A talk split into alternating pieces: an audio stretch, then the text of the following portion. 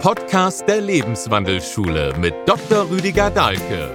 Wir wünschen dir weitreichende Erkenntnisse bei der heutigen Folge. Herzlich willkommen zu einem weiteren Video zu dem Thema Corona als Weckruf, Titel meines neuen Buches. Ein besonders hoffnungsvoller Aspekt ist für mein Gefühl die Erkenntnis, dass unsere Herkunft sich letztlich viel positiver herausstellt, als wir immer gehört haben. Im Geschichtsunterricht haben wir so im Endeffekt mitbekommen, wir kommen aus ganz primitiven Anfängen, Neandertaler und so weiter. Aber wenn wir das heute im neuen Licht anschauen, dann können wir feststellen, dass ganz offensichtlich unser Anfang viel positiver war als wir in uns eingestehen, dass der Mensch nicht das Monster ist, als dass er immer dargestellt worden ist, dass unsere Vorfahren wirklich in Kooperation es geschafft haben zu überleben und die beherrschende Menschenart zu werden auf diesem Heimatplaneten. Dass sie ganz offensichtlich stärkere wie die Neandertaler hinter sich gelassen haben, und zwar ohne Krieg. Ja, also da irrt, glaube ich, auch Harari, den ich sonst sehr schätze. Es gibt gar keinen einzigen Fund, der auf den Krieg hinweist. Und der holländische Historiker Rutger Bregmann macht es auch sehr plausibel deutlich. Unsere Vorfahren haben durch Kooperation es geschafft. Und mit der Zeit ist die Kooperation verfallen zu so einer Koexistenz und dann sogar zur Konkurrenz. Aber das ist etwas, was in, gemessen an der Entwicklung des Lebens ganz kurzer Zeit passiert ist. In der Zeit, die wir historisch kennen. Da sind so unter Hinweisen wie Hobbes und, und Machiavelli und in dies, da ist wirklich sehr viel aufgewirbelt worden in Richtung, wir sind bösartig. Der Mensch ist des Menschen Feind. Aber angefangen hat es nicht so. Also da bin ich dem Rutger Bregmann auch richtig dankbar.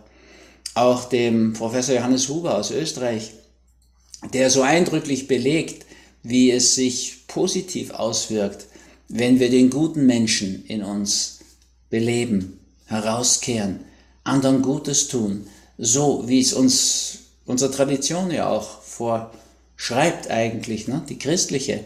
Christus sagt, was du dem geringsten deiner Brüder tust, hast du mir getan. Also er fordert uns auf, den Geringsten, den Ärmsten beizustehen, zu helfen und so weiter. Und Professor Huber kann inzwischen gut belegen mit interessanten, spannenden Studien, dass uns das gut tut, wenn wir den guten Menschen leben. Ja, das, was ich so die heilsamen Tugenden nenne. Und lange nach dem Schattenprinzip, aber das dann doch auch mal geschrieben habe, gibt es noch gar nicht. Also wird dann das nächste Buch sein nach Corona als Weckruf.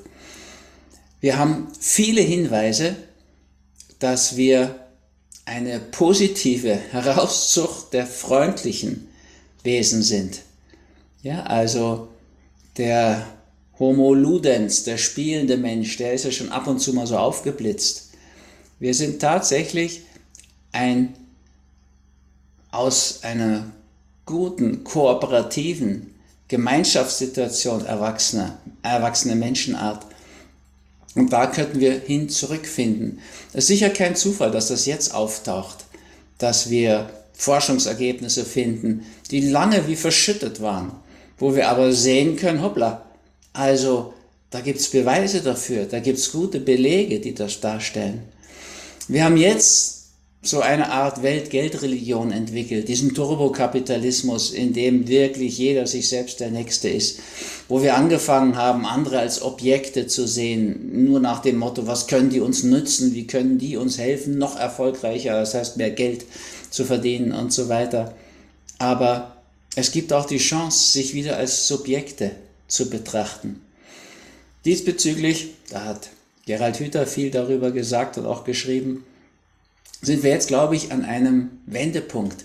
Und da besteht die große Chance, dass wir den Anfang wieder wichtig nehmen. Im Anfang liegt alles, sagt das, drittwichtigste der Schicksalsgesetze. Wir kommen aus einer ganz wundervollen Gemeinschaft und die könnten wir wirklich wahr und wichtig nehmen.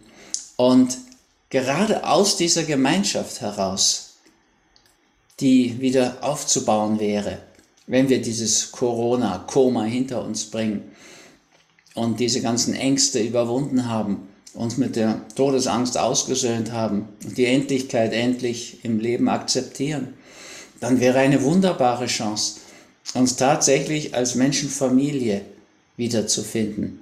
Und zwar uns selbst zuliebe. Das ist ja die beste Motivation. Ich habe jahrzehntelang versucht, Vegetarismus zu verbreiten, aus humanitären Gründen, damit wir den Ärmsten und Hungernden nicht immer die Nahrung wegkaufen müssen als Massentierzuchtfutter bei uns, wobei wir 90 Prozent der Kalorien auch noch vernichten.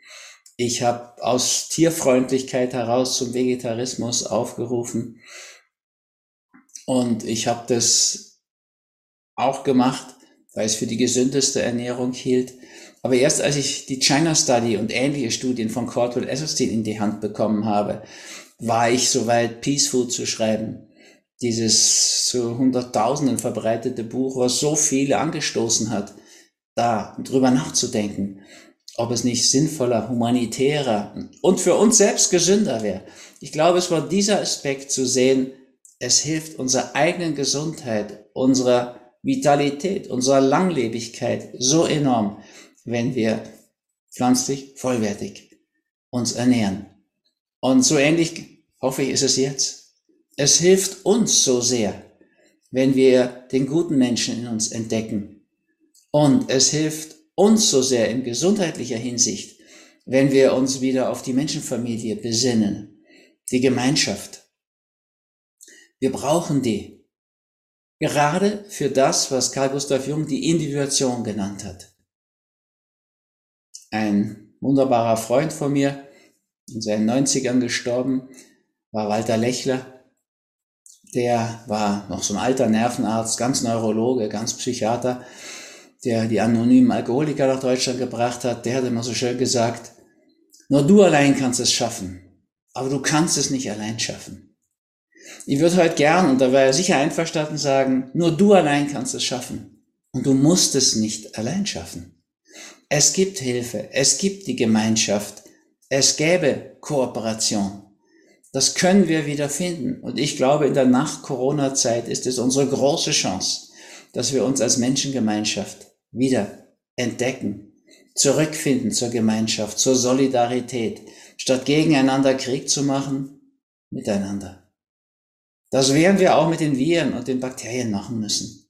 Ja, wie ja schon angedeutet, wir haben in unserem Erbgut über die Hälfte von Viren. Wir haben ein, also Bakterien eingestellt als Mitochondrien, als Zellkraftwerke. Unser Darm ist voller Bakterien, zehnmal so viele Bakterien wie, wie Zellen und so weiter. Wir werden auf Kooperation setzen müssen mit diesen Symbionten oder Mitarbeiterinnen. Das wird uns so ungleich besser bekommen. Das mache ich seit Jahrzehnten, wenn ich Fastende betreue und dann in den, diesen Einstieg in den Umstieg zu Peace Food ebenfalls begleite. Das tut uns so gut, wenn wir diesen Mitarbeiterinnen helfen. Ja, also insofern empfehle ich so Dinge wie Rechtsregulat und so etwas, was ein ideales Futter für unsere Mitarbeiterinnen ist. Das müssen wir wieder lernen. Also wir sind auf Kooperation angelegt. Das tragen wir tatsächlich in unseren Genen. Wir werden nicht alle Viren tot kriegen und auch nicht Zero-Covid. Das ist absurd. Ja, das sind Leute, die entweder nicht zu Ende gedacht haben oder es nicht können im Denken. Mitgefühl für die. Das wird nie passieren. Das ist auch nie passiert. Also, dieses Krieg, wir machen den total alles tot, wird nicht gehen. Der alte Irrtum von Louis Pasteur. Aber Kooperation, das haben wir schon gehabt, das können wir. Im Anfang liegt alles, das haben wir schon auf die Reihe gekriegt. Und das hat uns so stark gemacht, ja, als Homo sapiens, aus dieser Cro-Magnon-Mensch, aus dieser Höhle. Und wir mussten zusammen kooperieren. Wir mussten sogar kuscheln in den Höhlen, weil die Höhlen waren damals so kalt wie heute. Wie sollten die überlebt haben, wenn die nicht gekuschelt hätten? Und da ist das Oxytocin, das Kuschelhormon entstanden, was wir so gern haben. Und wir können heute auch noch kuscheln übrigens. ja, vielleicht nicht mehr mit der ganzen Höhlengemeinschaft, aber doch mit demjenigen, mit dem wir leben. Und Oxytocin ist dieses Bindungshormon, was sich wundervoll anfühlt. Und wir können dafür sorgen, dass wir genug Serotonin haben und dass wir genug von diesem Wohlfühlhormon, genug Dopamin haben. Das ist wirklich eine Kleinigkeit, eine kleine rote Pille, die das hinkriegt. Ganz einfach. Und wir können genug Wachstumshormon haben, dieses HGH, Human Growth Hormon, somatotrope Hormon früher. Einfach indem wir Kurzzeitfasten machen. Auch eine wunderbare Empfehlung. Ich mache das seit über 40 Jahren. Ich habe mir so viel Essen, Zeit und damit auch Geld gespart und so viel Gesundheit gewonnen, indem ich da drei, zwei Mahlzeiten mache. Wie das in Damanga auch üblich ist. Lange Brunchzeit, lange Abendessenzeit, zweimal essen, so wie es für dich passt. Wunderbare Möglichkeit. Also wir haben verblüffende Chancen. Und wir können gemeinsam so viel auf die Wege bringen, auf den Weg bringen. Eingleisen, aufgleisen. Und dann können wir aus dem heraus wirklich auch unseren Individuationsweg beschreiten. Diesen Weg der Selbstverwirklichung, Selbstverwirklichung, von dem Carl Gustav Jung auch sprach, wo alle spirituellen Traditionen von sprechen. Das wäre die große Chance, aus der Gemeinschaft in die Individuation zu wachsen. Wir haben auch dafür alle Hinweise, alle Belege. Wir können, wir dürfen unser Gehirn heute ruhig benutzen. Wir haben genug Kalorien. Gegenteil, wäre man nicht so dick. Wir können selbst denken, selbstständig denken. Wir können neu denken. Wir können es auch mal wagen, gegen den Strom zu schwimmen, zu denken. Wer zur Quelle will, muss immer gegen den Strom. Also ist mir eine vertraute Richtung, ehrlich gesagt. Es mag einfacher sein, einfach alles nachzureden, was dieser Main- oder Malstrom da fabriziert. Aber stimmt's denn? Ja, meistens doch nicht. Also schauen wir uns die Geschichte der Medizin an. So eine Geschichte von Irrtümern. Und heute wieder. Also wir haben diese große Chance, die Gemeinschaft zu verwirklichen. So wie wir sie in einem gesunden Darm haben. So können wir sie auch in der Welt haben, in unserer Familie haben, in unserem Umfeld haben. Wir können das Leben verdauen. Dazu brauchen wir Mitarbeiterinnen. Dieses Milliardenheer der Symbionten. Mehr als eigene Zellen. Zehnmal so viel. Also da ist unser Darm eine Vorlage für die Art, die Welt zu verdauen. Und jetzt auch dieses Corona-Thema. Das war wie eine Art Koma über die Menschen gekommen ist. Das muss verdaut werden. Das muss verarbeitet werden. Wir können es verstehen. Dieses Buch Corona als Weckruf liefert viele Beispiele, um rückwirkend zu verstehen, was da los war. Warum es möglich war, diese Angst zu entwickeln in uns, sie zu schüren, warum wir so darauf reagiert haben und wie wir uns daraus retten können. Und wie wir heute wirklich alle Möglichkeiten haben, weil wir wissen um die Individuationsmöglichkeit. Ja, wir wissen die, um diese Neuroplastizität, dass wir ständig neue Nervenzellen bilden können, neue Verbindungen, Synapsen, unseren Weg gehen können, der immer ein ganz individueller ist. Ja, es gibt ja auch nicht ein Idealgewicht, sondern es gibt mein Individualgewicht. Das ist ein großer Unterschied. Also ich würde mich schrecklich übergewichtig fühlen mit dem, was bei uns als Normalgewicht gilt. Ich bin ganz gerne ein bisschen unterm Idealgewicht. Da fühle ich mich am wohlsten. Das ist mein Individualgewicht heute. Früher, wie ich so Muskelberge auftrainiert hatte, da war ich über dem Idealgewicht in Richtung Normalgewicht. Also es hängt natürlich auch von der Zeit und der Zeitqualität ab im jeweiligen Leben. Also tatsächlich haben wir eine große Chance, um und neu zu denken. Wir können uns das leisten. Unser Hirn ist dafür wie gemacht, einen nächsten Entwicklungsschritt zu machen. Bisher war das richtig, dass wir immer schnell Routinen gemacht haben. Dann braucht das Hirn weniger Energie und es ist ja so ein Energiefresser. Und hat eben gelernt, Energie zu sparen. Das wiederum können wir von unserem Hirn lernen. Das müssen wir in ökologischer Hinsicht, in wirtschaftlicher Hinsicht, ohne Frage. Aber wir persönlich in einem solchen Überfluss von Kalorien können ruhig selbstständig denken und uns entwickeln zu uns selbst mit großem S. Ja, das aus uns machen, was nur wir aus uns machen können. Indem wir unsere Begabungen als Gaben erkennen, die wir mit Hingabe geben wollen. Indem wir auf den Ruf in uns hören, der zur Berufung zum Beruf werden könnte.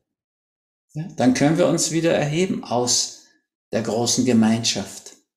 Aber wir können immer im Bewusstsein der Gemeinschaft bleiben und so wie in den Anfängen der Gemeinschaft dienen, indem der letzte Stand unseres Wissens einfach auch der Stand der Gemeinschaft werden kann. Ja, dann sind alle auf einem Niveau.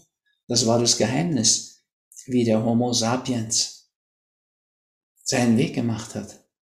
Und jetzt sind wir an einem Scheideweg und müssen wirklich auch entscheiden. Schwert aus der Scheide und loslegen. Braucht Mut. Und da müssen wir uns auch jetzt entscheiden zwischen Krieg und Frieden. Dieses uralte Thema, was Tolstoi schon so wundervoll bearbeitet hat in der Literatur. Und wenn wir sehen, was die Kriege immer angerichtet haben, sowohl in uns als auch in der Welt, können wir uns jetzt, glaube ich, wir haben alles Wissen dazu, zum Frieden bekennen, zur Versöhnung unter uns, für die Gemeinschaft und dann daraus wie Phönix aus der Asche aufsteigen. Das wünsche ich euch und uns allen, Herr Rüdiger.